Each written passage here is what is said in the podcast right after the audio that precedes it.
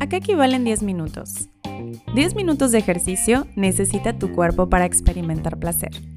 10 minutos para poder llegar a una concentración máxima cuando leemos.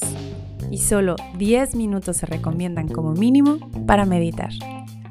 Estos 10 minutos con Cintia los voy a utilizar para platicarte temas sobre nutrición, en fertilidad, embarazo, lactancia, algo de posparto y maternidad. Pero vámonos yendo más a fondo, a la punta del iceberg. Estos 10 minutos será de temas que me lleven y puedan llevarte a ti también a plantearte las cosas desde otra perspectiva. Reflexiones, ideas, puntos de vista, que se sentirán como un salto a ver las cosas con otros ojos esa es la intención. Así que acompáñame en este podcast y escúchame por 10 minutos.